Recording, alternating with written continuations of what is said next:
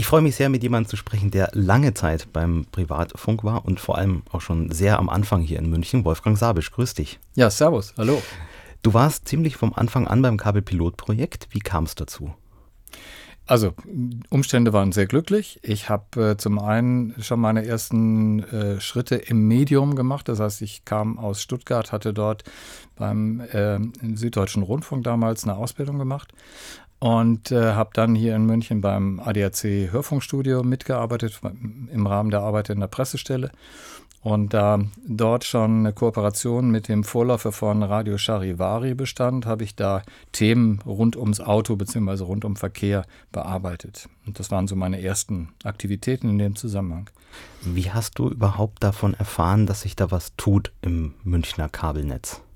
Naja, das war sicherlich auch äh, Thema. Ich war ja auch in Medien interessiert. Ich habe ja in, in Medien auch vorher schon gearbeitet und insofern habe ich auch diese Entwicklung natürlich mit großem Interesse verfolgt, weil ich da für mich ja auch die Möglichkeit gesehen habe, dann relativ schnell Aufgaben zu finden. Also die politische Debatte lief ja noch.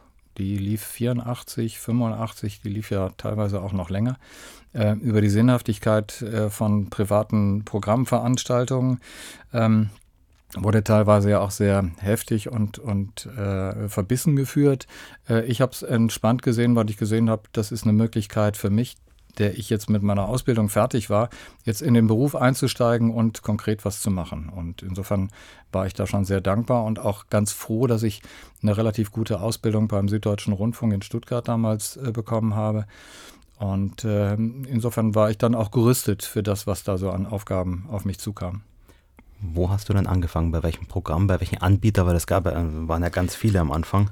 Die ersten, also regulär äh, angefangen habe ich beim Sender, der hieß damals Radio 2000, was auch äh, im, im, Jahr 2020 doch ein bisschen bisschen antiquiert anmutet. Vieles aber hieß damals 2000. Ja, ja, doch, das war, das war noch die Vision, dass ja. ab 2000 alles viel besser wird. Ähm, aber ähm, Radio 2000 war ein Sender, den die Bayerischen Tageszeitungsverleger, äh, die MBT, äh, organisiert hat. Und die Zeitungsverleger waren natürlich ohnehin schon sehr daran interessiert, dass zumindest in diesem Bereich, der ja möglicherweise auch ihren Bereich, nämlich der Print-Ausgaben äh, tangiert, dass sie da zumindest gestalten mitwirken können. Dieses Programm sendete aber nur im Kabelnetz am Anfang. Richtig, ja.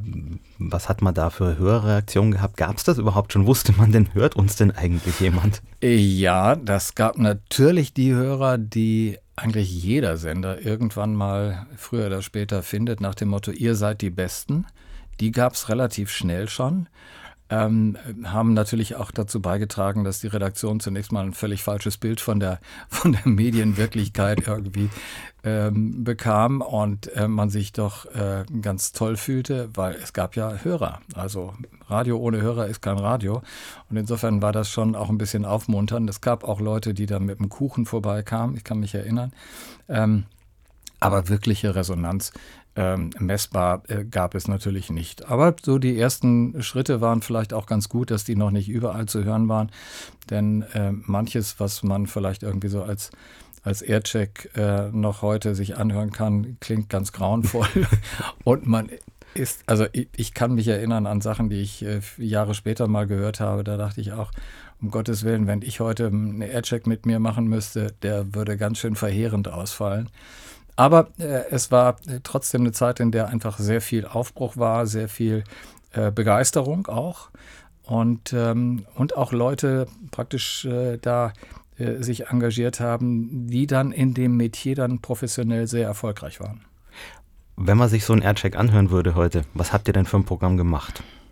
Also, wenn ich es richtig böse sage, dann haben wir eigentlich ein Programm nur für uns gemacht. Das war so, ich, ich nenne das dann immer so, wenn ich mir meinen Bauchnabel anschaue und darüber referiere. Das ist jetzt nicht sonderlich interessant für einen Dritten und deswegen war es schon auch ähm, getragen von einem, ich sag mal, journalistischen Ideal.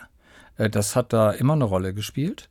Ähm, aber es war schon sehr, ja, sag ich mal, äh, das war Kinderschule. Das war noch, das war viel ausprobieren und entsprechend äh, unprofessionell. Aus heutiger Sicht klang das.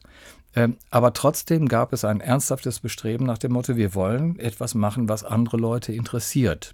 Also dieses Bestreben war da, aber die Umsetzung war natürlich noch, noch sehr, sehr unterentwickelt, nenne ich das mal. Woher kam denn überhaupt das Know-how? Du warst jetzt beim Süddeutschen Rundfunk. Wo kamen denn die anderen im Team her?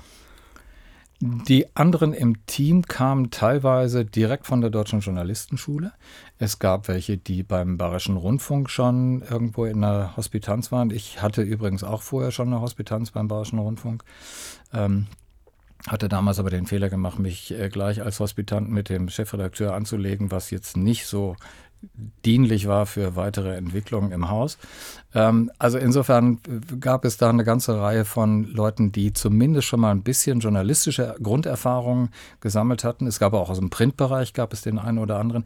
Es gab aber auch sehr viele Seiteneinsteiger die jetzt gar nicht von der journalistischen Seite her kamen. Es gab eine Reihe von äh, Lehrern äh, und es gab auch sag ich jetzt mal, völlig Fremde, die dann in den Journalismus reinrochen.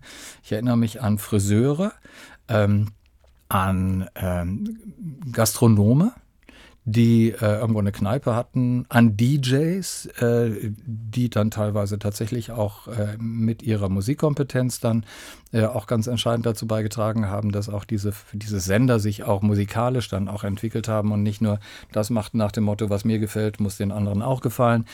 Ähm, also da gab es äh, sicherlich auch Leute, die eigentlich mit Journalismus oder mit Medien relativ wenig zu tun gehabt hatten und die über diese Möglichkeit mit dem Privatfunk den Einstieg äh, gefunden haben. Wie groß war das Team?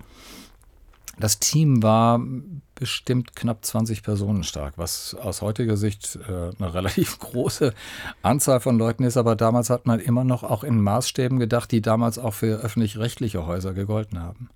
War das auch so Vorbild? Ein öffentlich-rechtliches Programm. Wir, also wir wollen es meinetwegen lockerer zwar irgendwie gestalten, aber eben inhaltlich doch da mithalten können.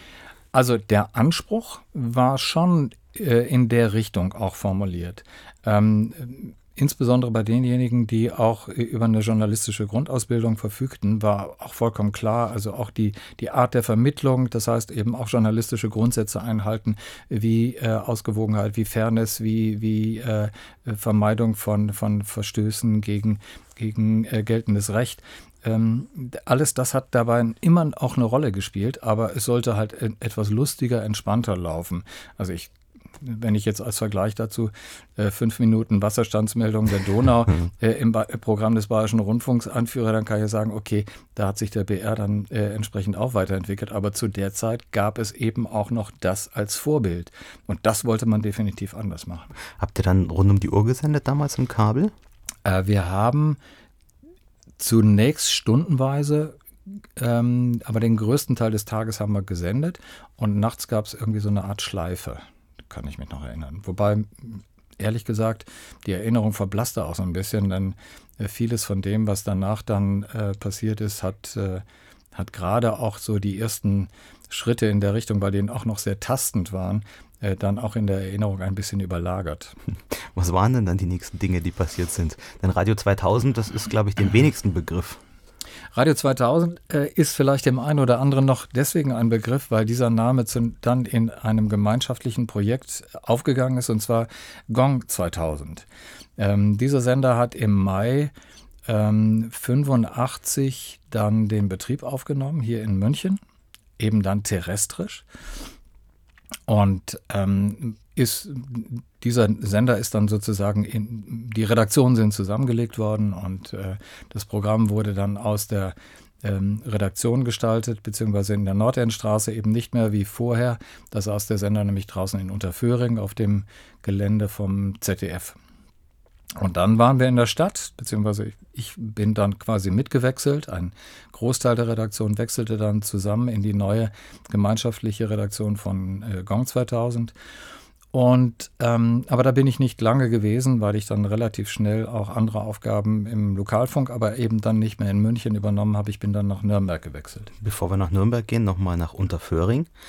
Ähm, da war ja nicht nur Radio 2000, sondern auch Radio 1 war ja da beheimatet bei der MPK in den Studios. Genau. Wie muss man sich das da damals vorstellen? War das quasi mehrere Studios und jedes Programm hatte seines? Wie, wie war das damals?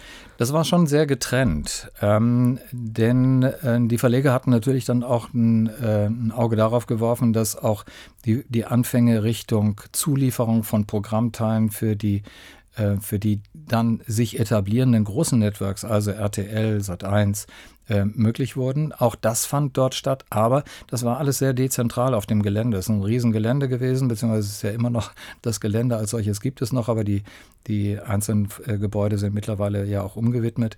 Und insofern, das war schon sehr voneinander getrennt. Überraschend, wenn ich das aus heutiger Sicht sehe, ähm, dass man quasi jeden Bereich für sich selber wursteln ließ, beziehungsweise machen ließ. Eine große Kooperation hat da in dem Sinne gar nicht stattgefunden. MPK war natürlich ein Anlaufpunkt, weil auch dann von dort in der Kantine Kontakte hergestellt wurden zu den Kollegen. Und dann gab es eben auch schon den einen oder anderen Wechsel von dem einen Anbieter zum anderen ähm, auf, auf so einer privaten Schiene oder Kontakte, die da äh, geknüpft wurden. Aber tatsächlich eine redaktionelle gemeinsame Linie oder so gab es nicht. Hast du denn dann noch auf UKW gesendet in München? bevor du nach Nürnberg gingst? Ja, ja. Ich habe mit ähm, dann ähm, die paar Monate, die ich dann bei, bei Gong mit dem Chefredakteur Helmut Marquardt äh, mitgearbeitet habe, die haben ähm, mir auch äh, tatsächlich auch sehr viel Spaß gemacht. Ich habe äh, mit, mit tollen Aufgaben zu tun bekommen. Ich habe äh, tolle Interviews führen können und jetzt auch im Bewusstsein, dass tatsächlich auch deutlich mehr Leute das überhaupt wahrnehmen, weil allein schon äh, der publizistische Einfluss äh, des, des Hauses Gong hat natürlich auch mit den Werbemöglichkeiten, mit der Präsenz in der Stadt, hat natürlich schon auch sehr dazu beigetragen, dass einfach auch die Zahlen ähm, deutlich gesteigert werden konnten, was die, was die Reichweite und was die, was die Quote anging dein Weg nach Nürnberg, wie lief das ab? Weil der Sendestart in Nürnberg war ja, auf UKW war ein Jahr später, später ungefähr. Richtig. Ja. 86, Aber, äh, ja, 86. Ich glaube, im Kabel lief das 1985 schon in Nürnberg? Ja, ähm, die Anfänge im Kabel liefen, ich denke so ab November, Dezember. Äh, und ich bin im Sommer, im Juli, August bin ich nach, äh, nach Nürnberg gegangen. Und ähm, ja, das war für mich tatsächlich auch eine, eine schöne Herausforderung, weil mir dann auch gleich, äh, gleich eine Reihe von Verantwortungen übertragen worden sind, äh, die, die mich dann natürlich auch ähm, fit gemacht haben einigermaßen für die Aufgaben, die dann auf mich zugekommen sind in der Folgezeit. Wobei ich sagen muss, die Arbeit in Nürnberg war zunächst mal auch ähnlich wie die Anfänge in München. Ähm, wobei wir in Nürnberg aber sozusagen in, unter dem Dach eines großen Medienhauses, nämlich Nürnberger Nachrichten, Nürnberger Zeitung, ähm, arbeiten konnten, was äh, zum einen eine sehr professionelle Umgebung bedeutete. Ähm, das fing mit den Verträgen an. Die, die hatten logischerweise auch äh, die ersten Verträge sich sehr orientiert an den Printverträgen äh, für Redakteure und so weiter. Aber es hatte auch was damit zu tun, dass in diesem Fall ein Haus bereit war, einfach so eine Art ähm, Übungsbetrieb über längere Zeit aufrechtzuerhalten und dem Team die Chance zu geben, Programm zu machen, ohne dass es aus dem Sender rausging, beziehungsweise es war eben nicht geschaltet, sondern es gab einfach über längere Zeit eine Mannschaft, die Programm simuliert hat äh, sämtliche Abläufe, sämtliche Themen auch bearbeitet hat und sämtliche Abläufe trainieren konnte und das dann eben auch in der Lage war, zum Programm starten, relativ geschlossenes äh, Angebot dann und ein, ein, ein stimmiges Angebot dann äh, in den Nürnberger äh, Radiomarkt zu bringen. Aus damaliger Sicht war das schon richtig gut entwickelt. Mit etwas Abstand würde ich auch noch sagen, da war auch noch eine ganze Menge Luft nach oben. Welche Anbieter kamen denn da in Nürnberg? In Nürnberg war ähm, auch der Anbieter, von dem ich ja hier in, in, München kam, nämlich Radio Gong war am Start, Charivari war am Start. Äh, und ich glaube, dann gab es noch N1, aber viel mehr, und Radio Z. Genau. Aber ich, viel mehr waren es nicht. Also es war fast so viele Anbieter wie in München. Ähm, aber vielleicht einer weniger. Aber so ganz genau weiß ich es jetzt auch nicht mehr. Und du warst bei Radio ich F? War, ich war bei Radio F. Radio Damals, F war der Sender, ja. den die äh, Zeitungsverleger äh, in äh, Nürnberg organisiert haben. Ihr habt damals auch ein sehr journalistisches Programm wieder gemacht. Wie hat man sich denn abgegrenzt von den anderen Anbietern? Weil jetzt kamen ja alle schon etwas professioneller, wie du sagtest. Mhm. Hat man da von Anfang an schon gesagt, gut, wir wollen eher in die Richtung gehen oder wir wollen mit denen jetzt weniger konkurrieren, sondern die Hörer da abgreifen? Wie ist man da rangegangen? Aus aus, aus Sicht derer, die danach dann irgendwann mal in dem Bereich tätig waren, muss ich sagen, da war sehr viel Naivität mit im Spiel, weil man hat gewusst, dass die anderen auch was machen, also dass Charivari was macht, dass Gong was macht. Ähm, aber wir machen das natürlich besser, war so die Selbsteinschätzung. Im Endeffekt war die Idee, die, äh, die wir mit der Programmidee verfolgt haben, irgendwie so eine Art bayerischer Rundfunk für, ich sage jetzt nicht für Arme, aber äh, so eine abgeschwächte Version. Schon sehr stark auch auf eine, eine sehr journalistische äh, Themenumsetzung ausgerichtet.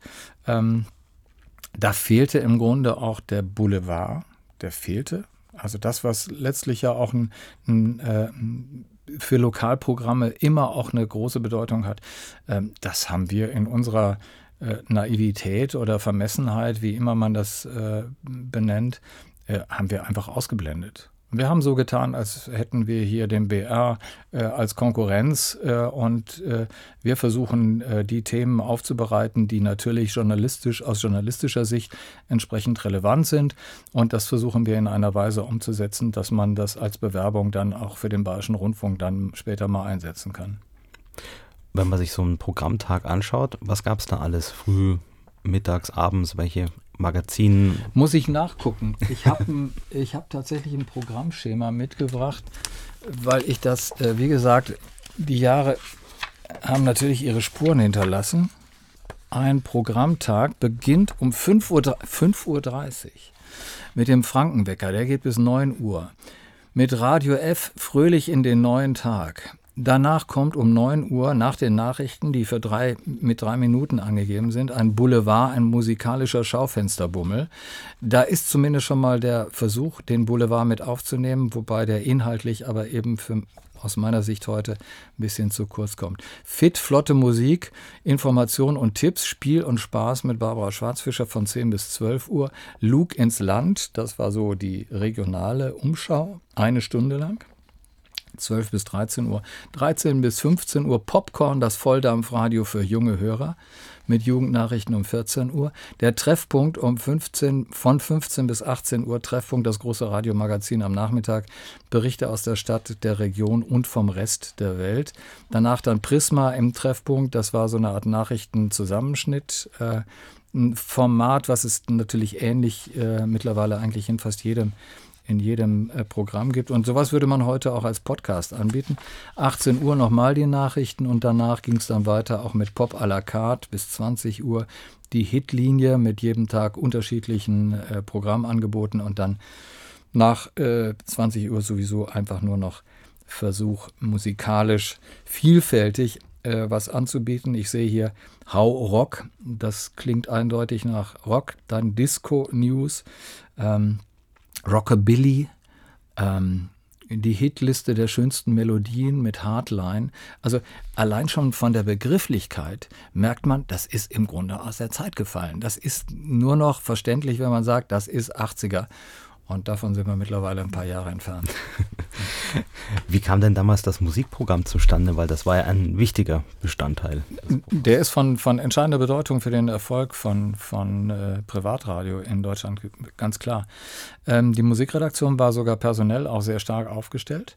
Ähm, die bestand von Anfang an aus, ich denke, vier Redakteuren und ähm, das waren auch Leute, die aus der Musikbranche kamen. Also zumindest der Leiter der Musikredaktion hatte vorher schon bei verschiedenen Plattenfirmen auch Erfahrungen gesammelt. Allerdings nicht äh, aus einem Medium heraus, sondern eben äh, auf äh, Produzentenseite. Ähm, eine Reihe von Leuten sind äh, zum Beispiel der in, in Nürnberg ist der Sigi Hoga, der ist äh, über viele Jahre eben noch verantwortlich auch in dem Haus gewesen und äh, der war von Anfang an als Mitglied der Musikredaktion eben auch für die Entwicklung äh, des Musikformats äh, ganz, ganz wichtig. Ich kann nur sagen, die, das Musikformat wurde ganz entscheidend geendet, geändert, äh, schon knapp zwei Jahre nach Programmstart. Da wurde dann auch ähm, wurde auch Kompetenz von außen ins Haus geholt. Das heißt eben auch Leute, die sich mit Privatfunk und mit Fragen, wie gestaltet man ein Programm möglichst erfolgreich, äh, schon auseinandergesetzt hatten. In diesem Fall war das ein Berater, der aus Holland kam, Ad Roland, in Holland eine, eine Legende, eine Institution mit, mit extrem vielen Erfahrungen, angefangen vom privaten Funk mit äh, äh, Radio Caroline und so weiter, der über Jahre aber eben auch äh, das holländische äh, private ähm, Hörfunk- und Fernsehsystem auch mitentwickelt und beraten hatte. Den hatte man sich geholt und daraufhin wurde das Musikformat geändert und eine klare Ausrichtung auch auf Basis einer Analyse der lokalen Situation in Nürnberg äh, wurde dann eben auch vorgenommen nach dem Motto Gong übernimmt eine jüngere, eher an Rockmusik interessierte äh, Klientel und wir kümmern uns um das etwas ältere Segment, äh, die reifere Jugend mit und haben sehr viel Schlager und äh, vor allen Dingen deutsche Titel ins Programm genommen. Und damit, da war ich zwar nicht mehr mit dabei, aber das habe ich aus der Entfernung natürlich noch mitbekommen. Und da hat letztlich dieses Programm dann auch äh, an Fahrt aufgenommen, sprich dann hat es auch an Reichweite zugelegt.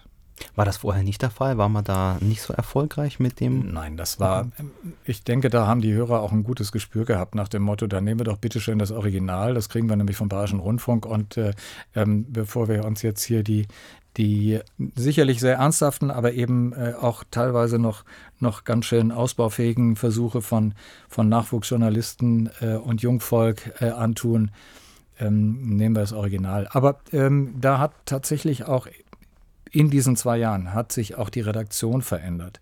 Also sowohl von der, von der personellen Zusammensetzung ähm, wie auch von der, von der, vom Verständnis für die Art, wie dieses Medium wirkt. Dass es eben natürlich eine andere Denke ist, wenn ich groß geworden bin in einem System, in dem es einfach nur ein begrenztes Angebot an Sendern gibt dann tue ich mich zunächst mal mit einer Ausweitung der Möglichkeiten ein bisschen schwer, weil ich gar nicht weiß, was soll ich denn alles machen. Ich habe ja so viele tausend Möglichkeiten. Ja. Und insofern war es ganz wichtig, dass dieser Konsolidierungsprozess dann ähm, in, in diesen Jahren, äh, ich sag mal so 86 bis 88, 89, da hat sich sehr vieles einfach gesetzt und wurde dann klarer strukturiert und dass dann eben auch Überlegungen wie äh, wie so ein Markt in Nürnberg, in München, in Augsburg, in Regensburg und so weiter, wie der aussieht und welche Folgerungen man dann für sein eigenes Programmangebot daraus äh, zieht. Diese Überlegungen fanden dann erst statt. Die waren nicht von Anfang an so da. Du hast schon gesagt, du warst dann nicht mehr dabei. Du bist wieder zurück in Richtung München gegangen? Ich bin äh, nach München zurückgegangen, richtig. Ja. Weil ich habe das Angebot bekommen, ähm, für den Bereich, der mich natürlich immer am, am meisten interessiert hat, nämlich die, die aktuelle Berichterstattung. Und ich habe dann äh, das Angebot bekommen, äh, den Vorläufer der BLR, also des äh, Anbieters für lokale Mantelprogramme, den man in Bayern kennt als Zulieferer für Privatsender, diesen Vorläufer zu übernehmen. Und äh, der hatte damals noch einen anderen Namen, der hieß nämlich zunächst mal UNS, Unabhängiger Nachrichtenservice Süddeutschland. Ähm, und das war die erste Versorgung von Lokalstationen mit Nachrichten. Und zwar regelmäßig über den Tag verteilt. Zu jeder vollen Stunde bekam jeder Sender sein Nachrichtenpaket, was dann von eigenen Kräften allerdings erstmal ähm, verlesen werden musste, weil es eben nur ein Teletext äh, bzw. Telefax-Übermittlungssystem äh, gab. Und diese Nachrichten wurden halt in München zentral erstellt und an den verschiedenen Standorten in Bayern dann äh, ausgestrahlt. Das heißt, bis zu dem Zeitpunkt haben die Lokalradios auch alle ihre eigenen Richtig. Weltnachrichten. Genau, haben natürlich auch gemerkt, ja. wie schwierig es ist, dass man nicht jeden Mitarbeiter einfach damit betrauen kann, äh, so eine Nachrichtensendung zu gestalten. Die Auswahl, die Formulierung, die Nachrichtensprache, das ist eben auch nicht etwas, was man mal so eben ähm, zwischen Tür und Angel sich äh, vermitteln lässt, um es dann professionell und konkurrenzfähig vor allen Dingen auch äh, anzubieten. Wann kam es denn dann so weit, dass nicht nur die redaktionelle Arbeit geleistet wurde, sondern dass es auch tatsächlich aus München gesendet wurde? Das kam dann ein bisschen später. Der erste Teil war, wie gesagt, ähm, die Übermittlung per Teletext und Telefax. Und dann gab es die ersten Satellitenübertragungen für Nachrichten. Das heißt, Uplink hier in München, Downlink jeweils äh, vor Ort bzw. in der, in der äh, Region des äh, Lokalsenders. Wir haben ähm, dann angefangen, die Nachrichten auch in München einzusprechen bzw. zu produzieren und sie äh, in den äh, Stationen dann, da musste man auch sehr genau aufpassen, dass man exakt Punkt äh, mit den Nachrichten startet und dass die Länge der Nachrichten auch entsprechend sind und dass da keine Überlappungen sind und so weiter. Solange die Nachrichten quasi nur solange es quasi nur einen Stream gab oder ein, eine Zulieferung, war das noch einfach. Dann gab es aber mittlerweile schon differenzierte, im nächsten Schritt differenzierte Angebote, die dann eben auch regionale Nachrichten auch dann für, den, für die jeweilige Region dann auch noch mit aufbereitet haben. Ähm, dieser Schritt kam, wenn ich das jetzt richtig erinnere, auch so 89 in dem Dreh 9, ja, 88, Ende 88, 89 ging das dann auch mit der Satellitenübertragung los, sodass dann eben auch die, die Möglichkeiten eben nicht nur das Wort, sondern auch Musik umfasste. Und dann ähm, weiß ich noch, da bin ich dann sehr viel auch rumgereist und habe versucht zu akquirieren und Sender zu akquirieren. Und der erste, der das äh, hier in München, der erste Sender überhaupt, der das dieses Angebot für Programmzulieferung dann äh, aus meinem aus meiner Redaktion dann übernommen hat, beziehungsweise also in dem Laden, in dem ich dann tätig war, das war Radio Arabella. Was damals äh, für mich zugegeben schon eine echte Herausforderung darstellte, weil die haben ein knallhartes Schlagerformat gefahren und äh, ich musste ja nicht die ganze Zeit zuhören, aber vieles von dem, was ich da gehört habe, war musikalisch für mich echt quälend, aber äh, immerhin, die haben es ausgestrahlt und die haben unsere Stimmen dann hier auch in München hörbar gemacht. Wer hat denn das ähm, überhaupt gegründet, diesen Zulieferbetrieb? Wer steckte da alles mit drin? Da steckten vornehmlich die Zeitungsverleger drin. Das war eine, eine Veranstaltung der MBT. Die Mediengesellschaft der Bayerischen Tageszeitung waren da, war da federführend. Ähm, und das war, weshalb dieses Projekt dann letztendlich zunächst mal eingestellt wurde. Ähm, und erst im nächsten Schritt äh, quasi auf diesen Trümmern dann die BLR gegründet wurde, lag vor allen Dingen daran, dass äh, die Tageszeitungsverleger zunächst ähm, die äh, Oschmann-Gruppe, also Charivari, ähm, mit ins Boot geholt haben und ähm, es aber zunächst nicht gelungen war, Radio Gong auch in diese Gruppe mit einzubeziehen, weil damit wären alle drei großen Gruppen im Privatfunk in Bayern dann äh, an einer gemeinsamen Strategie dann auch ähm, zusammen und, und hätten ein gemeinsames Ziel, weil die Vermarktung natürlich auch eine extrem wichtige Rolle dabei gespielt hat. Ähm, da war, äh, hat es aber länger gedauert, bis man sich da geeinigt hat und zunächst wurde dieser Laden dann auch erstmal eingestellt, wobei mir kurz vorher schon, bevor der offiziell dann eingestellt worden ist, äh, klar war, das geht irgendwie nicht weiter. Und zu der Zeit bekam ich ein anderes Angebot und habe das dann auch erstmal angenommen und bin von München weggegangen. Und ungefähr drei oder vier Monate später ist dann auch die, die Radio Sat 2000, so hieß das dann damals, die ist dann auch äh, beendet worden. Und kurze Zeit später wurde dann die BLR neu gegründet und dann auch mit dem Ansatz, den sie im weitesten Sinne ja heute auch noch fährt, dann auch in den Markt gebracht und erfolgreich, muss man auch sagen. Was umfasste das Angebot dann von Radiosat 2000? Alles die Nachrichten? Komplett. Ja. Die haben ein komplett Angebot, komplettes Mantelprogrammangebot äh, gemacht. Wir hatten das zum Schluss mit Radiosat 2000 auch schon.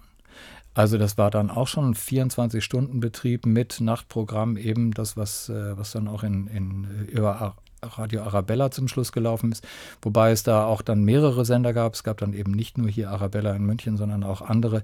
Und deswegen war das äh, Musikformat dann auch ein deutlich aufgeweichteres als das, was Arabella hier pur gemacht hat. Ähm, also insofern ein komplettes Mantelprogrammangebot war der Anspruch und äh, es gab so nach und nach immer mehr Sender, die zumindest von diesem Angebot, zumindest immer über Strecken des Tages dann auch Gebrauch gemacht haben. Gab es das damals schon, dass die Programme regionale Anteile in dieses Mantelprogramm per Steuerung oder wie auch immer, genau, das gab es damals war, auch schon? Das fing damals an, dass man eben auch dann versucht hat, eben regionale Besonderheiten und eine regionale Nachrichtenlage dann eben auch stärker zu berücksichtigen, was dann zwingend auch dazu geführt hat, dass die äh, Angebote eben äh, nicht mehr äh, alle punktgenau ähm, getaktet werden konnten, weil manche Inhalte waren einfach äh, in, in 20 Sekunden zu formulieren und für manche brauchte ich 25 und schon hatte ich mal 5 Sekunden Loch für die einen und äh, Text für die anderen. Du gingst wieder weg aus München, wo hat es dich hingeführt? Ich bin dann zu Radio FFH nach Frankfurt gegangen und habe dort äh, sozusagen die Erfahrung, die ich aus der Nachrichtenredaktion mitgenommen habe, dann auch in die Arbeit in einem landesweiten Sender mit eingebracht, wobei ich sagen muss, da gab es auch eine Reihe von, von Kontakten. Zum einen waren da ehemalige Mitglieder aus meiner Münchner Redaktion mhm. jetzt dort auch schon tätig und äh, der Programmchef, vor allen Dingen der Geschäftsführer, war auch ein ehemaliger hier von Radio Charivari, nämlich der Hans-Dieter Hilmuth. Was hast du bei FFH dann alles gemacht? Ich habe die Stellvertretung vom Programmchef gemacht und habe dann aber auch gesehen, dass mir das langfristig ähm, nicht so getaugt hat. Ähm, da habe ich dann auch noch eine Reihe von Erfahrungen gesammelt, die, die dann auch ganz wichtig wurden für mich auf meinem weiteren Weg, weil ähm, so rauskriegen, was einem liegt und was einem nicht liegt, ist, denke ich, auch eine ganz wichtige Erfahrung, die man, die man auch aus einer, aus einer Station mitnimmt, äh, von der ich sagen muss, es hat mir sehr viel gebracht, es hat mir sehr viele Kontakte vermittelt und es hat mir auch, ähm, es hat mir sehr geholfen, aber es hat mich auch sehr gefordert, das muss ich sagen. FFH war, glaube ich, zu dem Zeitpunkt schon sehr etabliert und sehr erfolgreich. Die waren schon über ein Jahr im Markt und waren als landesweiter Sender. In äh, Hessen war eine andere äh, Privatfunkstruktur. Da gab es einen großen landesweiten und sonst nichts. Und insofern war auch diese Arbeit natürlich auch wesentlich stärker noch ähm, an sowohl Landesfragen interessiert, also alles das, was ganz Hessen äh, betraf, aber da war auch von vornherein gleich auch dieser Ansatz, wir wollen auch versuchen, die unterschiedlichen Regionen in Hessen, also gerade nehmen wir Kassel äh, auf der einen Seite und, und äh, Gießen oder Wiesbaden auf der anderen Seite, da, ähm, da, da sind schon sehr thematisch sehr große Unterschiede und insofern hat man das versucht, auch über das Programm auch entsprechend inhaltlich auch umzusetzen und eine Differenzierung zumindest für den für den äh, regionalisierten Teil des Programms dann auch anzubieten.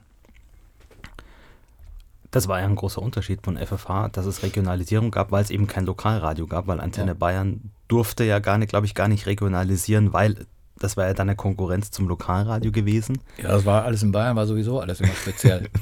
Habt ihr damals ähm, die Lokalstudios, hattet ihr damals oder Büros?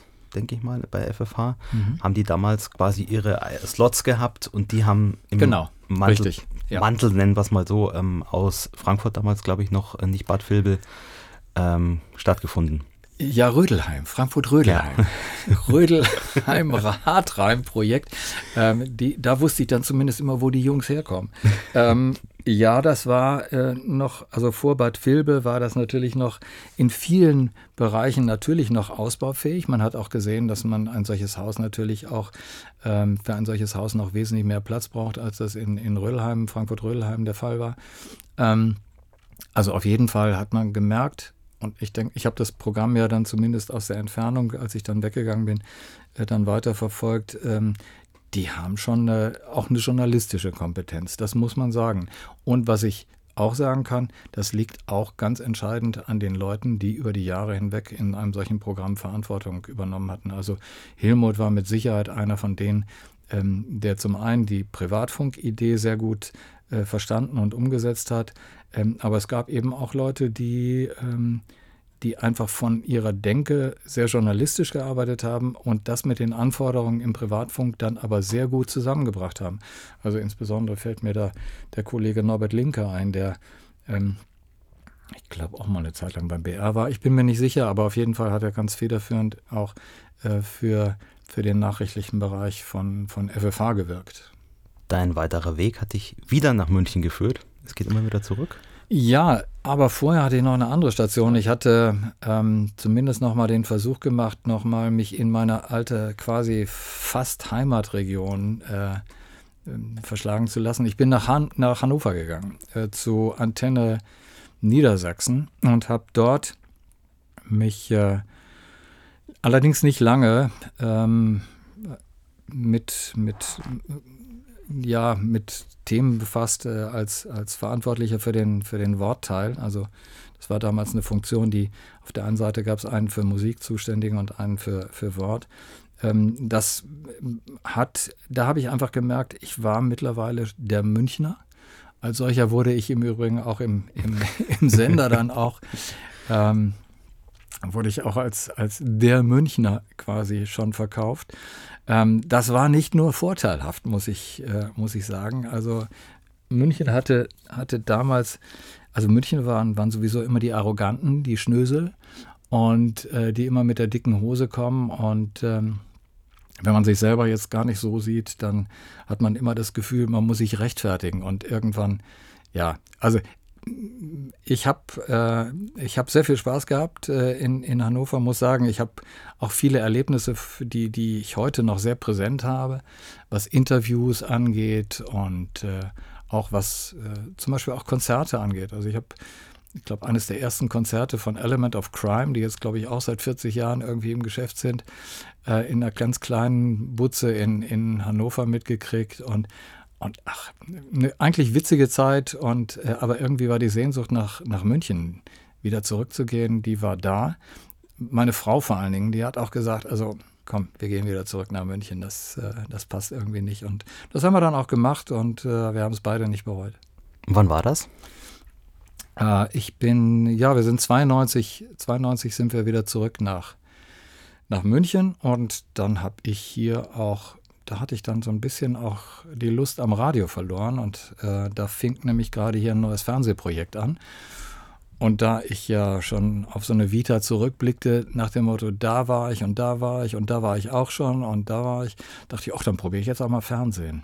Und das deutsche Sportfernsehen war damals zu dem Zeitpunkt zum einen ein Programmangebot, das äh, das auf der Lizenz von Tele 5 möglich wurde, von daher die Verpflichtung hatte, ähm, ein Vollprogrammangebot, äh, zumindest für den Bereich der Nachrichten, zu organisieren.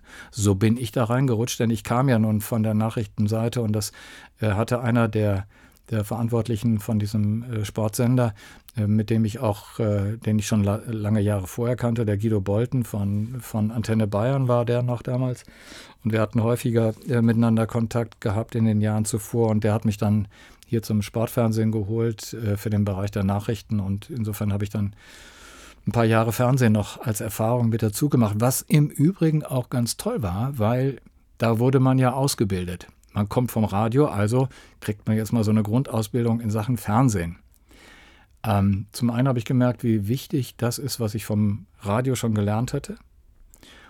Und zum anderen hat es mir die, den, den, den großen Vorteil verschafft, ähm, bei einem meiner journalistischen Vorbilder, zumindest was den Sport angeht, nämlich bei Ernst Huberti, äh, noch eine Schulung zu äh, bekommen ähm, in, in Sachen Fernsehvorbereitung. Ähm, wir haben mehrere ähm, Ausbildungsschritte gehabt. Ernst Huberti war damals oder war zu dem Zeitpunkt nicht mehr. Der war schon, glaube ich, raus aus dem Job.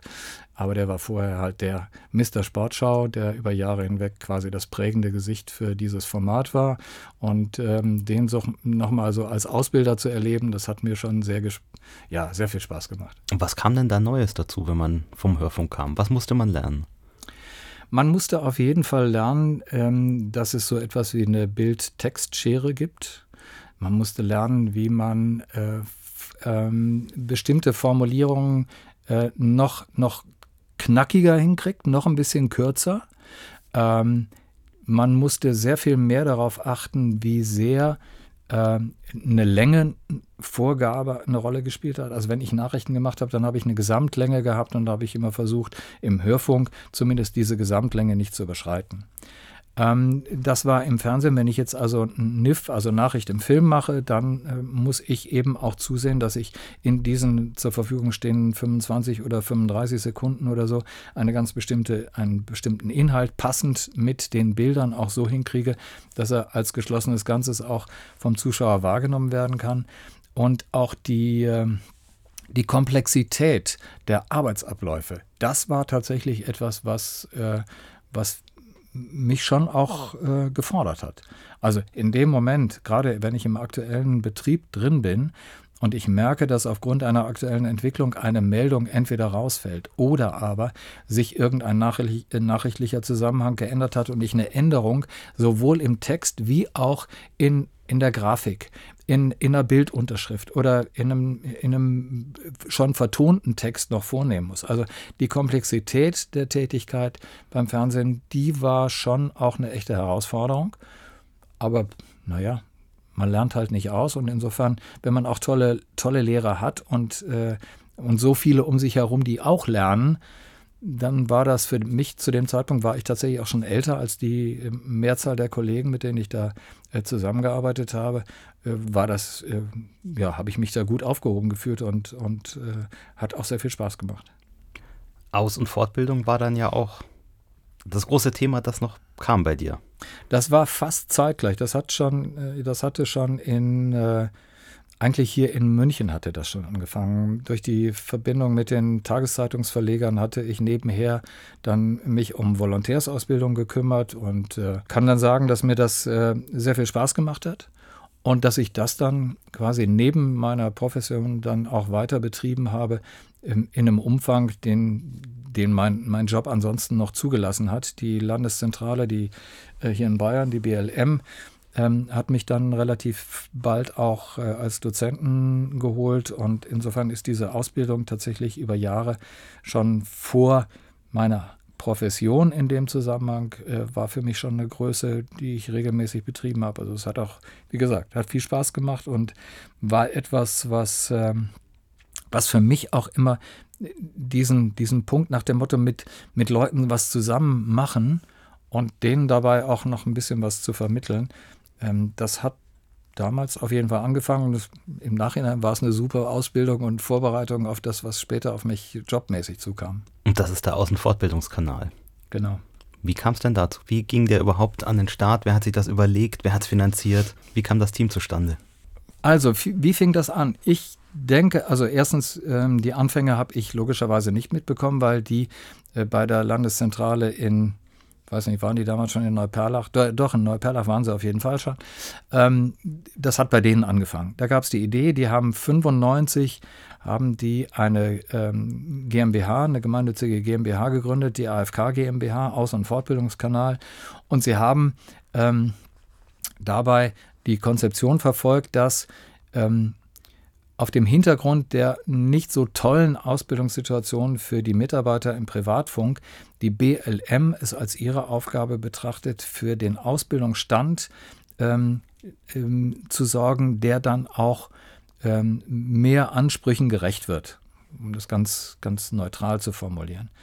Ähm, man hat seitens der BLM dann von vornherein gleich gesehen, dass man zumindest zwei Schwerpunkte macht medial, Hörfunk und Fernsehen und lokal, sprich München und Nürnberg. Und so gab es dann drei Konzepte, beziehungsweise es gab drei ähm, Anbietervereine, die dann gegründet wurden von dieser GmbH, beziehungsweise unabhängig von der GmbH, aber neben der GmbH. Denn diese gemeinnützigen Anbietervereine hier in München, Hörfunk, München Fernsehen, Nürnberg Hörfunk. Diese drei Anbietervereine gab es so in den ersten, also Ende 95, Anfang 96. Ich weiß nur, dass ich irgendwie davon erfahren habe, dass es äh, diesen Ausbildungskanal gibt. Da gab es sogar, glaube ich, eine Stellenanzeige in der Süddeutschen. Und dass ich überlegt habe, ob ich, ob das für mich interessant sein könnte. Denn ich hatte gerade einen neuen Vertrag bei meinem damaligen Sender bekommen mit einer sehr attraktiven Perspektive, sowohl was die Tätigkeit wie auch was die Honorierung anging. Und dann hat mich so ein bisschen, Ich war ein bisschen zögerlich, weil ich nicht so völlig überzeugt davon war, ob das wirklich was Gescheites ist. Aber das mit der Ausbildung, das hat mich schon gejuckt. Und ähm, aber dann gab es jemanden aus der BLM, der mich dann, wir haben uns privat getroffen, beziehungsweise ich habe mich einfach mit dem mal zusammengesetzt und mir ein paar Sachen erklären lassen, der mich dann überzeugt hat, äh, mich tatsächlich auch zu bewerben.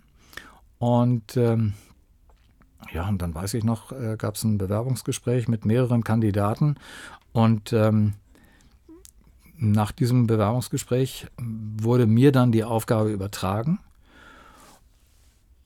Und dann ging es um die Frage, ja, was mache ich denn da? Wie soll denn das da aussehen? Dann habe ich angefangen, eine, eine, Programmidee zu entwickeln. Das hatte ich zumindest für dieses Bewerbungsgespräch zumindest schon mal ähm, vorbereitet und das fanden die auch ganz überzeugend. Und dann habe ich einfach nur äh, mich in die Uni begeben, weil die Uni war einer der Partner in diesem Verein. Ähm, und habe gedacht, die sitzen da mit offenen Armen und freuen sich, dass sie jetzt ihren Studenten noch was Tolles anbieten können. Das war jetzt nicht ganz so. Allerdings, die Studierenden, die wiederum, äh, viele von denen haben das als eine Möglichkeit gesehen, tatsächlich etwas zu machen, was, was im Rahmen ihrer Ausbildung, viele von denen kamen von der, von der Kommunikationswissenschaft, ähm, und das hatte ich ja auch mal studiert. Insofern hatte ich da auch äh, zumindest so ein bisschen Verbindung auch zu diesem Institut. Wobei man aber sagen muss, die waren alle nicht ganz so begeistert, weil sie sich eigentlich was anderes vorgestellt hatten. Die wollten nämlich eigentlich so eine Art Uniradio machen. Die hatten auch einen eigenen Kandidaten ähm, vorgesehen für diese Aufgabe. Und äh, nachdem der nicht zum Zug gekommen war, war zunächst mal ein bisschen Reserve angesagt. Aber die Studierenden, die fanden das toll. Und ich habe tatsächlich eine Gruppe von Studierenden per Aushang, also ich hatte schon mal ein Büro, das war schon ganz toll. Und ich hatte eine Schreibmaschine und ich hatte auch eine Halbtagessekretärin. Ähm, und dann bin ich auf die Suche gegangen nach Leuten. Und das war relativ easy, weil sehr schnell eine ganze Reihe von wirklich ja, ambitionierten, kreativen, verrückten zu, zusammenkamen. Und das war eine Gruppe von ungefähr 40 Leuten. Und mit denen habe ich dann äh, so eine Art Plenumssitzung gemacht und dann haben wir, habe ich denen auch das Programm, wie ich es mir vorgestellt habe, äh, vorgestellt und äh, habe denen erklärt, was ich von ihnen erwarte, beziehungsweise was ich ihnen anbieten kann. Ja, und so haben wir dann angefangen. Dann haben wir ein paar Monate, das war, das Semester hat äh, irgendwie im April begonnen, Sommersemester 96. Ich war seit ähm, Seit äh, Februar war ich aktiv, zuerst frei und danach dann äh, festangestellt ähm, für dieses Projekt tätig und hatte dann vom Semesterbeginn bis zum Programmstart am 1. Juli hatte ich genau, ja, sagen wir mal, die zwei Monate Mai, Juni hatte ich Zeit, ähm, um mit zum einen die Technik an den Punkt zu bringen, dass wir einen Sendebetrieb auch gewährleisten können, weil wir von vornherein ein 24-Stunden-Programm machen wollten. Und ähm, auch vorbereitend tätig sein nach dem Motto, damit Leute überhaupt mitkriegen, was wir denn da machen und dass wir was machen. Weil wir hatten keinen Etat für irgendwelche Werbemittel oder so. Das war vollkommen klar.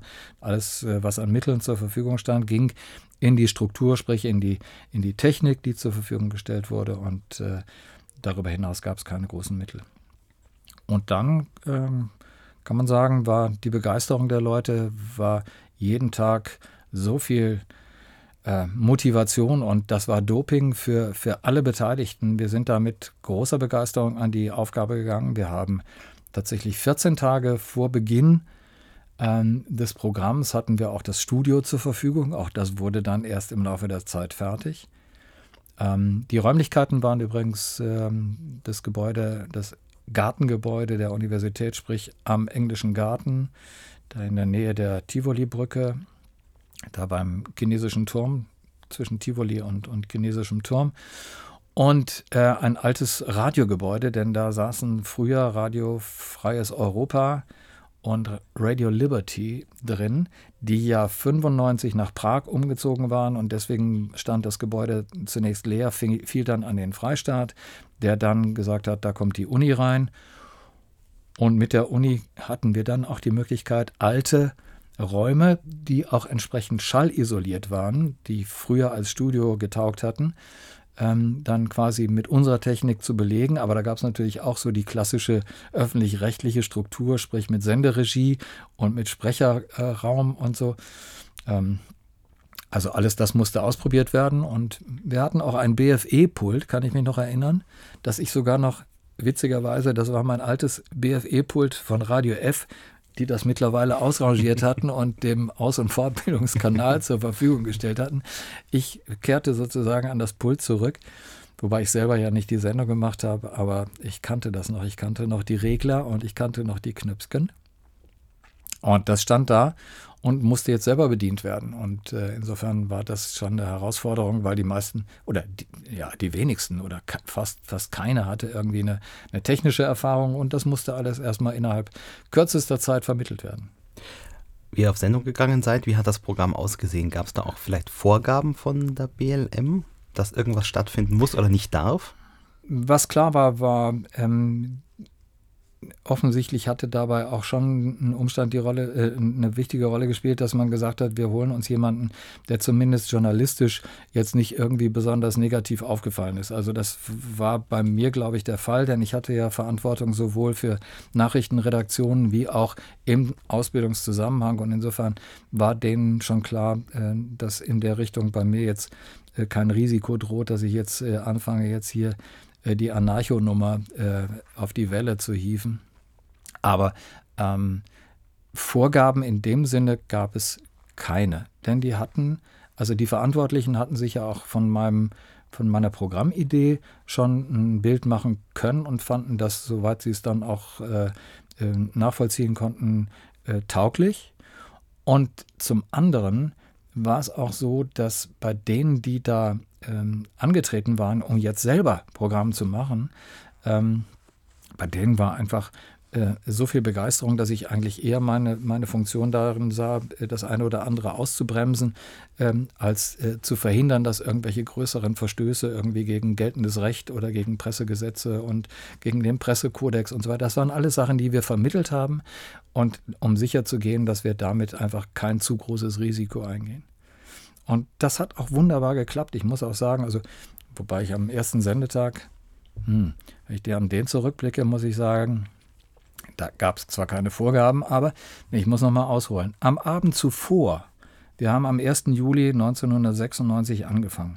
Am 30. Juni, also am Abend zuvor, hat Oliver, ähm, Oliver Bierhoff hatte am Abend zuvor das Golden Goal gegen äh, Tschechien mit dem 2 zu 1 äh, erzielt. Und Deutschland war Europameister. Und am nächsten, also erstens war das äh, schon das Abendprogramm, was man sich vor einem solchen Start eines Programms natürlich wünscht, nach dem Motto, das wird eine kurze Nacht. Ähm, ja, aber am nächsten Morgen ging es tatsächlich so los, dass wir, ich weiß nicht, ob das irgendeiner wirklich bemerkt hat, aber wir haben angefangen mit der Fanfare der Sportschau. Das war Wunsch der Redaktion. Ich fand das jetzt irgendwie grenzwertig, weil die Rechte hatten wir sowieso nicht. Insofern. Hm, okay, aber Augen zu und durch und es hat auch tatsächlich keinen Ärger nach sich, nach sich gezogen, weil in dem Moment zur Eröffnung war dann natürlich auch die Prominenz im Studio mit Ring und dem äh, Dekan und dem Rektor der Uni und alle waren sie da. Und niemand hat darauf geachtet, dass das die Fanfare der Sportschau war, aber die Redaktion fand das super. Ja, und so ging der Tag dann aber auch weiter. Es, es lief relativ wenig schief am ersten Tag und ähm, bis zum Abend. Der Abend war dann wieder spektakulär, weil wir hatten am ersten Abend schon unsere Comedy, die an dem Abend live, nicht live on tape, sondern live gelaufen ist. Und das war auch die einzige Sendung, die von der Comedy live gelaufen ist, weil ich zu Hause saß und fast in die Tischkante gebissen habe weil die Jungs mich da an dem Punkt, also sagen wir mal klassisch verarscht hatten. Die hatten sich nämlich was vorgenommen, was live so grenzwertig war. Und ich dachte, oh Gott, wenn jetzt gleich am ersten Tag irgendwie hier ein, ein Fall für den Rundfunkrat oder Medienrat in dem Fall, also nicht Rundfunkrat hier öffentlich-rechtlich, sondern Medienrat, also bei der BLM rauskommt, das möchte ich nicht. Das hatte ich schon mal in einem anderen Zusammenhang mit einer anderen Redaktion und ich weiß, wie viel Ärger das zur Folge hat. Also aber wir haben uns alle geeinigt und alle sind äh, heute, wir sind heute auch noch gut befreundet. Insofern sage ich mal, das hat unsere, unsere Beziehung eine Dynamik verpasst, die äh, zumindest bis heute anhält. Du hast vorhin schon angesprochen, die Uni wollte eher ein Uniradio machen. Was ist denn jetzt der Unterschied zwischen Uniradios, die es ja gibt, und AFK? Der Unterschied ist relativ äh, leicht zu erklären. Ich arbeite ja auch äh, nebenher für die, für die LFM in, in Düsseldorf und für Nordrhein-Westfalen gilt ja ein, die haben ja ein, ein Campus-Radio-Konzept, was die verfolgen. Das heißt, die haben an den verschiedenen Uni-Standorten eben auch unterstützend äh, Einfluss darauf genommen, dass dort Möglichkeiten äh, an den Start gehen konnten, um den Studierenden so ein Programmangebot zur Verfügung zu stellen. Hier von vornherein in Bayern war ganz klar der Zugriff seitens der Medienpolitik auf ein solches Projekt größer und damit auch der Einfluss der Uni auf ein solches Projekt deutlich geringer. Man wollte hier von vornherein einfach so eine Art öffentlich-rechtliches Dach schaffen, ähm, das über diese Trägervereine ähm, dafür gesorgt hat, dass eine Vielfalt an Interessenten in einem solchen Ausbildungsradio zur, zum Zuge kommen und sich da selber auch mit einbringen können. Denn von vornherein war die Idee, in einem solchen Programm dürfen nur diejenigen aktiv mitmachen, die in irgendeiner Weise im Aus- und Fortbildungskontext tätig sind. Da ist die Uni einer von mehreren möglichen Ansprechpartnern. Da waren die Volkshochschulen dabei, da waren die, die verschiedenen Hochschulen, die es ja auch hier in München gibt. Da waren aber auch Ausbildungseinrichtungen, zum Beispiel vom, vom Deutschen Gewerkschaftsbund waren dabei, die Kirchen waren dabei. Also von daher auch der Versuch, von vornherein eine relativ große Vielfalt auch in diese Organisationsstruktur mit einzubringen, beziehungsweise in die quasi Aufsicht. Denn ich bin in meiner Funktion als Programmleiter ja auch nicht von der AFK äh, bezahlt worden, sondern vom Verein. Der Verein wiederum hat sein Geld vom AFK bekommen, aber insofern schon eine, eine besondere äh, Position, die auch dieser Verein und damit auch die Vielfalt in der Struktur äh, sichergestellt hat. Und insofern war der, ähm, der Einfluss der, der Landes, sage jetzt mal der BLM, der Landesbehörde, war relativ gepuffert. Und auf der anderen Seite war der Einfluss der Uni oder der Hochschule äh, von vornherein gleich nivelliert. Das heißt, ihr seid quasi einer von vielen, also ihr müsst euch jetzt gar nicht erst einbilden, dass ihr jetzt hier ein eigenes Ding macht. Auch wenn es in den Räumen produziert wird, die ihr als Teil dieser Konstruktion zur Verfügung stellt. Also insofern war von vornherein klar, das ist kein Campusradio. Wir sind ein aus- und Fortbildungsradio und insofern haben wir einen etwas anderen Ansatz. Wir haben auch nicht die Uni quasi pausenlos als den, den Lieferanten für Themen und für Inhalte. Aber wir haben die Uni als Lieferanten für Nachschub. Das heißt, für neue Leute. Nachschub, gutes äh, Stichwort. Wie muss man sich das überhaupt vorstellen beim, äh, bei M945, wie das Programm dann ja tatsächlich äh, auf Sendung hieß? Ähm, man ist da ja nicht ewig als Programmmacher? Wie kommt man da durch? Wie wird man, nennt es jetzt mal durchgeschleust? Wie läuft das generell ab? Und wie, wie kann aber dann so ein Programm trotzdem eine Linie bewahren? Das habe ich schon sehr stark auch als meine Aufgabe äh, gesehen, dafür zu sorgen, dass, also zum einen, diese Idee, ich komme von außen, ich habe hier die Möglichkeit, etwas zu machen, also als Mitarbeiter in dieser Redaktion. Ich komme von außen, bin möglicherweise Student der Politologie, Philosophie, Kunstgeschichte, Theaterwissenschaft, äh, Jura, Medizin, äh, alle möglichen Studiengänge in dieser Redaktion. Ich kann hier was machen und ich mache etwas medial. Das heißt, ich spreche irgendein größeres Publikum an. Ähm, das hat was ganz Spektakuläres für jeden Einzelnen erstmal als, als Primärerfahrung. Dass dann dafür aber notwendig eine Struktur gegeben sein muss, die es sicherstellt, dass tatsächlich auch Leute zuhören und dass die morgen auch wieder einschalten. Also das heißt, dass ich eine gewisse Kontinuität in meinem Angebot auch schaffen muss. Das war etwas, von dem ich glaube, dass es äh, sehr schnell auch verstanden wurde und dadurch, dass es verstanden wurde innerhalb der Redaktion, weil ich das vermitteln konnte, dadurch ist das dann eben nicht nur meine Aufgabe gewesen, das dann zu kommunizieren, sondern das ist innerhalb der Redaktion als quasi Denke dann auch weitergegeben worden. Und insofern ähm, haben wir dieses Verfahren, dass wir jeweils zum Semesterbeginn ähm, eine Gruppe von neuen in die Redaktion aufnehmen. Dieses Verfahren hat sich dann über die Jahre bewährt. Das wird, soweit ich das jetzt gerade, ich habe gerade letzte Woche habe ich es äh, wieder erfahren, ähm, diesmal jetzt unter dem Aspekt der, der Bedingungen durch die Pandemie äh, deutlich erschwert. Aber das Verfahren läuft vom Prinzip auch nach wie vor so, dass man zu Beginn sich in einer größeren Veranstaltung in der Uni präsentiert und versucht, möglichst viele darauf aufmerksam zu machen, die sich für eine solche Tätigkeit äh, interessieren. Und dann aus denjenigen, die sich dann dafür interessieren, diejenigen auszuwählen, äh, die am zuverlässigsten, interessantesten, äh, verrücktesten oder sonst wie äh, auffällig geworden sind und dann äh, auch für die Redaktion rekrutiert werden können.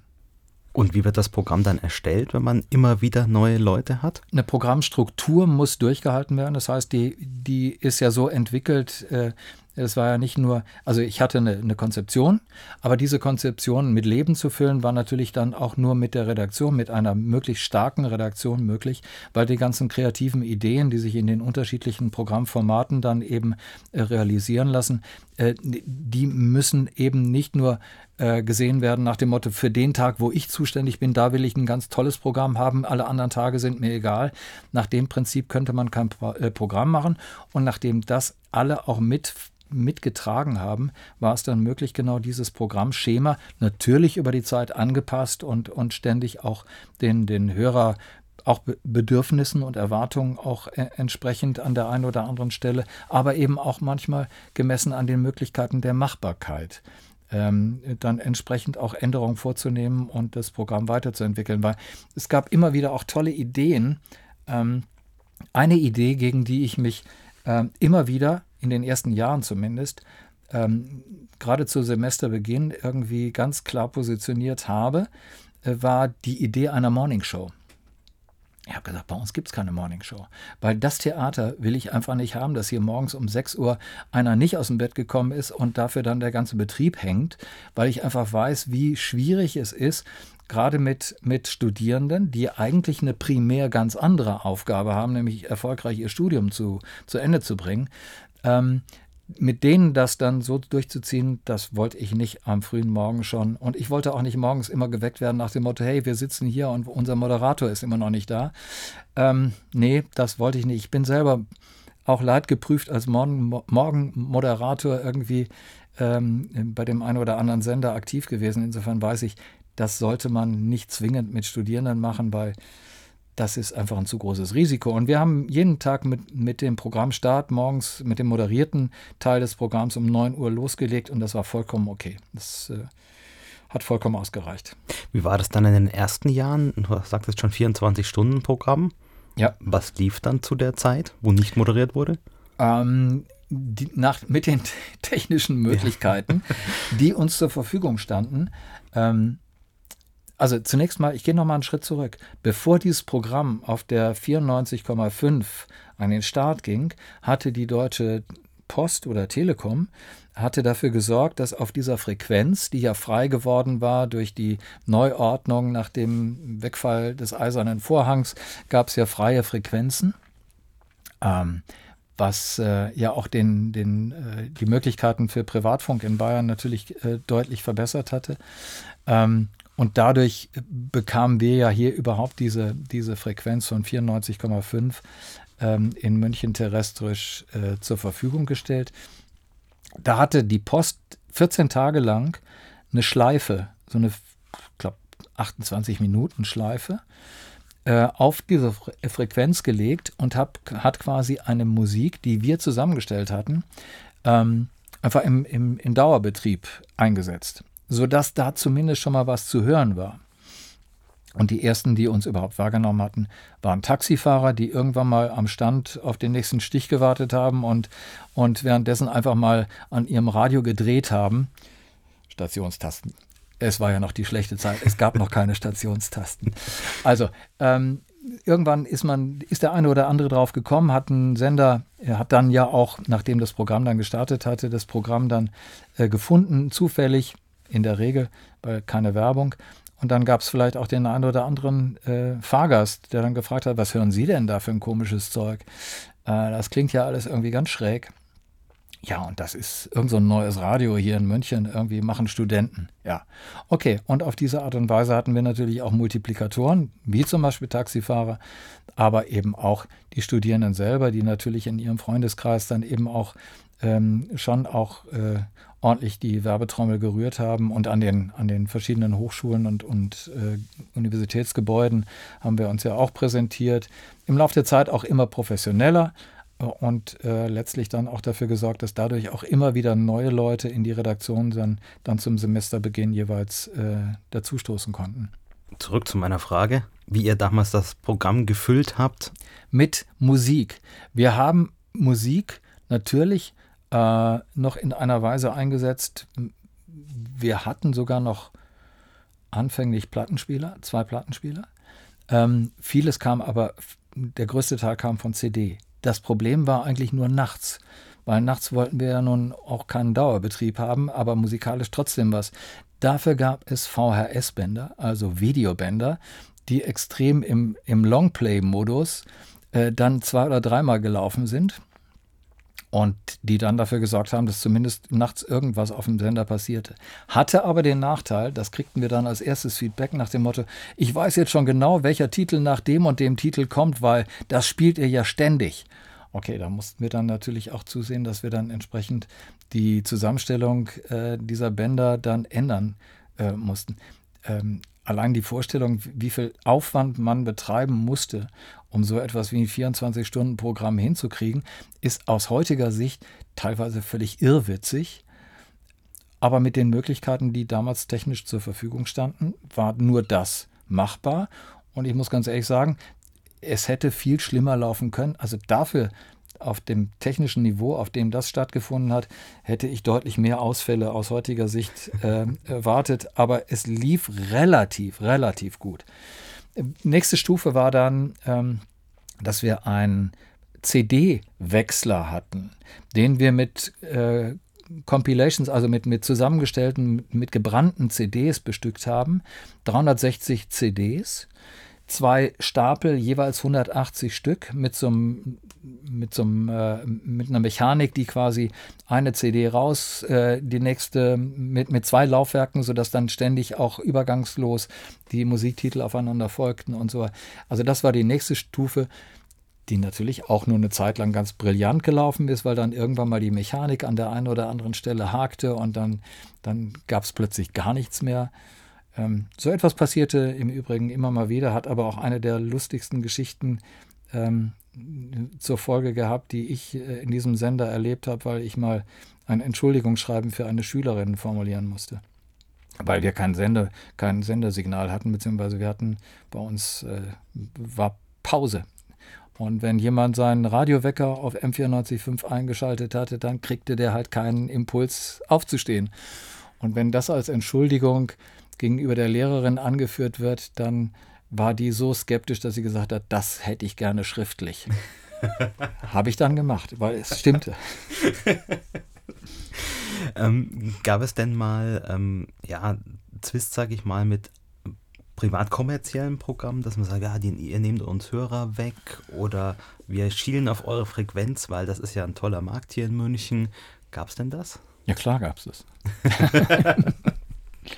Ich nehme mal eine Geschichte raus, die, die ich, äh, bei der ich zunächst wirklich gedacht habe, also ist das jetzt wirklich wahr? Meinen die das ernst oder, oder wollen die uns verarschen? Wir hatten diese eben schon mal kurz erwähnte Comedy-Geschichte, das war die Stunde der Abrechnung. Und in dieser Stunde der Abrechnung gab es so ein paar äh, wiederkehrende Charaktere. Da war zum Beispiel der kleine Hul. Der kleine Hul war irgendwie so ein Krawalltyp, der der ein bisschen auch, äh, sage ich mal, äh, auch sprachlich äh, sozialisiert war in, ich sag mal, so das klassische Klischee Unterschichtensprache.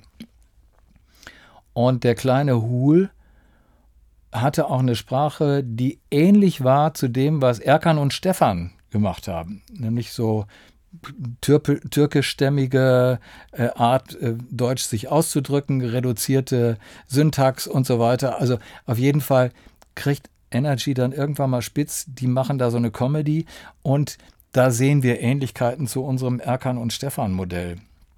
Und das unterlasst ihr. Und da haben wir uns dann aber trotzdem geeinigt. Aber es war tatsächlich so, dass, dass es äh, einen Hinweis gab nach dem Motto, hey, ihr wildert in unserem Garten. Und dann fand ich das irgendwie immer ein bisschen absurd, weil letztlich ist die Anzahl derer, die ein Programm wie M945 verfolgen, deutlich geringer als äh, für ein so professionelles Programm wie äh, Radio Energy. Und mittlerweile hat sich das natürlich ohnehin über die Jahre ganz anders entwickelt. Sowas wie der, die Figur, äh, die aus, der, aus dieser Comedy entstanden ist, also der, ähm, der äh, Hausmeister, der bei, bei Antenne Bayern ja nach wie vor aktiv ist, äh, die, äh, der Nullinger, den gibt es nach wie vor. Und die Figur ist im Rahmen dieser Comedy entstanden. Und insofern muss man einfach sagen, das Modell funktioniert anders. Wir klauen nicht woanders, sondern wir entwickeln Ideen und woanders werden sie dann gegebenenfalls noch in, auf, einem neu, auf ein neues professionelles Niveau äh, weiterentwickelt. Und äh, so soll es auch sein. Sinn und Zweck der Ausbildung. Eben. Ja. Mittlerweile sendet M945, obwohl das Programm noch so heißt, nicht mehr auf dieser Frequenz. Ja, ich bin auch ganz stolz darauf, dass der Sender noch so heißt, weil den Sender habe ich ja nur selber so äh, zusammen mit dem damaligen äh, ähm, Vereinsvorsitzenden Helge Siemers. Äh, den Namen haben wir zusammen ausbaldowert, weil eigentlich sollte der, ich hatte zwei Vorschläge, das war eine war Radio Monopteros, weil wir saßen ja da am, das fand aber jetzt nicht so das Interesse, weil da zu viele zu viele Drogensüchtige rumhingen und damit wollte man nicht in Verbindung gebracht werden.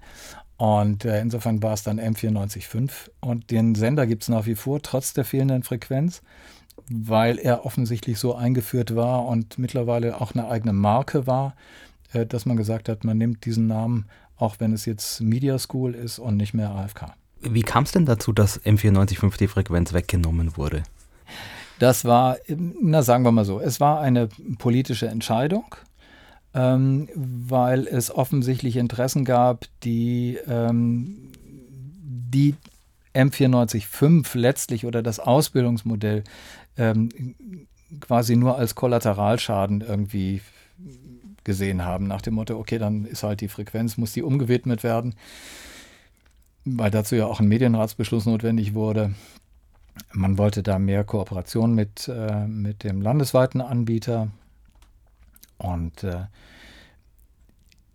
ein bisschen, ich sag mal so, das war auch ein bisschen Mogelpackung, weil man gesagt hat, ja, hier DAB ist ja sowieso das zukünftige Ding, also seid ihr quasi Vorreiter für, für diese neue technische Entwicklung und hat versucht, das Ganze auch noch möglichst positiv darzustellen, wobei mir das nicht ganz so glaubwürdig erschien, vor allen Dingen deswegen nicht, weil ich weiß, dass ein Großteil derer, die ein Programm wie M945 hören, ähm, gar nicht über die entsprechenden Empfangsgeräte verfügt. Ob das im Auto ist oder, oder auch in der Küche von der WG oder so.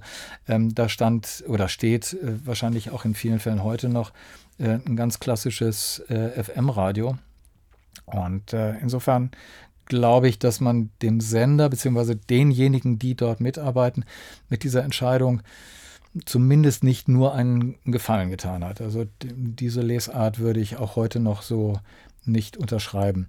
Aber unter dem Aspekt, wie sich das weiterentwickelt hat, muss man sagen, natürlich hat es auch das Konzept als solches hat sich als überlebensfähig erwiesen. Das ist schon mal ein ganz klares Signal dafür, dass einfach eine solche Programmidee äh, sich sogar unter so erschwerten Bedingungen, das heißt Abschneiden von Verbindungen, die über Jahre möglicherweise sogar äh, etabliert waren und entwickelt worden sind, ähm, das hat nicht dazu geführt, dass dieses Programm quasi eingeschlafen ist.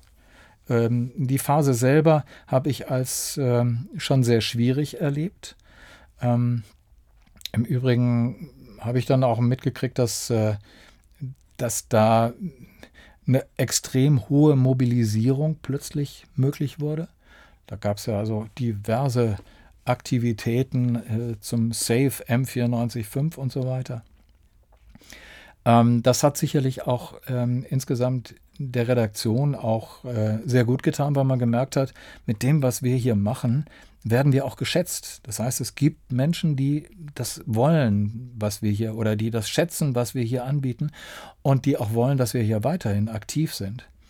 Und insofern hat das schon auch für das Selbstbewusstsein der Redaktion sehr viel Positives bewirkt äh, auf dem Hintergrund der großen Enttäuschung, als dann die, die äh, Entscheidung gefallen war, wobei ich mir da von vornherein auch keine Illusionen gemacht habe. Mir war klar, in dem Moment, wenn die, wenn die Entscheidung quasi andernorts äh, ganz weit oben schon getroffen ist, dass das dann auch nicht mehr, nicht mehr umgekehrt werden kann. Da, dafür war einfach die Dynamik dann auch viel zu, viel zu groß. Und für mich selber war es auch der Punkt, wo ich gesagt habe, dann ist es für mich auch eine natürliche Zäsur, ähm, mich aus diesem Projekt dann auch mit, mit ich sag mal, Anstand äh, zu verabschieden, weil ich habe äh, ich hab diesen Schnitt, der dann ähm, zum 1. September, ja, 17, äh, genau, den, den habe ich noch mitgekriegt und mitgemacht und danach bin ich dann ausgestiegen. Wenn du heute als nicht mehr Macher, sondern nur in Anführungsstrichen Hörer das Radio einschaltest, was ist das? Welche Programme? Also, ich höre sehr viel Bayern 4, ich höre sehr viel Bayern 5, ich höre viel äh, Bayern 2 und manchmal höre ich auch noch M945, wobei ich aber sagen muss, das ist deutlich weniger geworden. Aber ich habe eben auch zu Hause und im Auto auch eine entsprechende Technik, sprich ein DAB-Empfänger und damit ist das möglich. Aber es ist jetzt nicht mehr so, dass ich, also es kann gut sein, dass ich mal zwei Wochen lang äh, kein M945 gehört habe und jetzt nicht das Gefühl habe, dass ich äh, sozusagen unterversorgt bin. Wolfgang Sabisch, ich danke dir vielmals für das Gespräch. Bitte sehr.